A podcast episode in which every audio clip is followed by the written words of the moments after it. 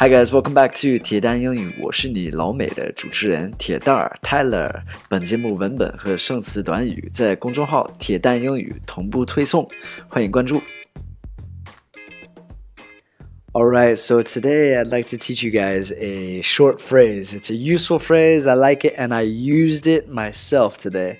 So I wanted to teach you guys. I think it's a cool phrase. 今天要讲一个短语，这个短语就是挺实用的，而且是我今天自己用过，所以我觉得挺酷的一个短语，一定要教给你们了。Alright, this phrase is talk is cheap.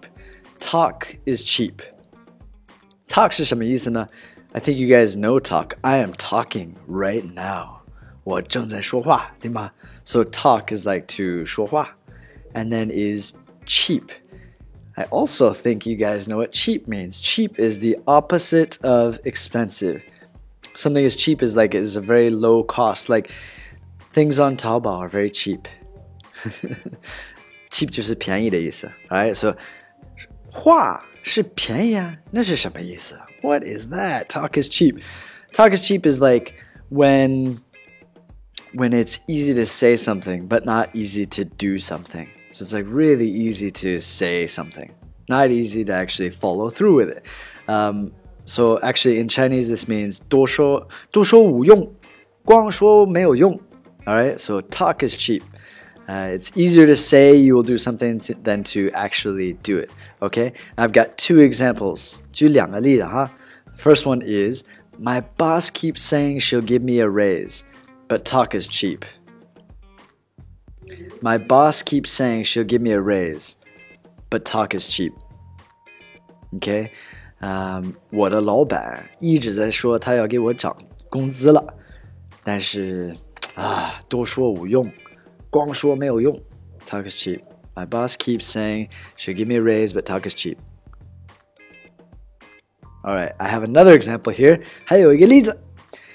You've been promising me a dishwasher for five years now. Talk is cheap.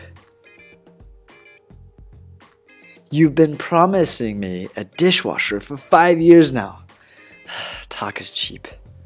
OK，你一直在答应我要给我买一个刷碗机，就是都有五年了。哎呀，光说没有用。Alright, so promising 就是答应的意思，dishwasher 就是刷碗机。 In America, we have these. I love dishwashers. Um, actually, in China, they have dishwashers, but I think that my kitchen is too small to have a dishwasher. So we do not have a dishwasher in our house. The dishwasher in our house is me. 我们家里就是在中国这边，就是厨房太小了，所以没买这个刷碗机。咱们有吗 ？We don't. 我我们家里的 dishwasher 就是我自己。uh, I'm a professional dishwasher. All right, that's it for today, guys. Talk is cheap. Use it, abuse it. Love it. I love this. I love this. Uh, this phrase is a good one. Thank you guys for listening. I'll speak to you soon. All right. Have a good day. Bye, guys.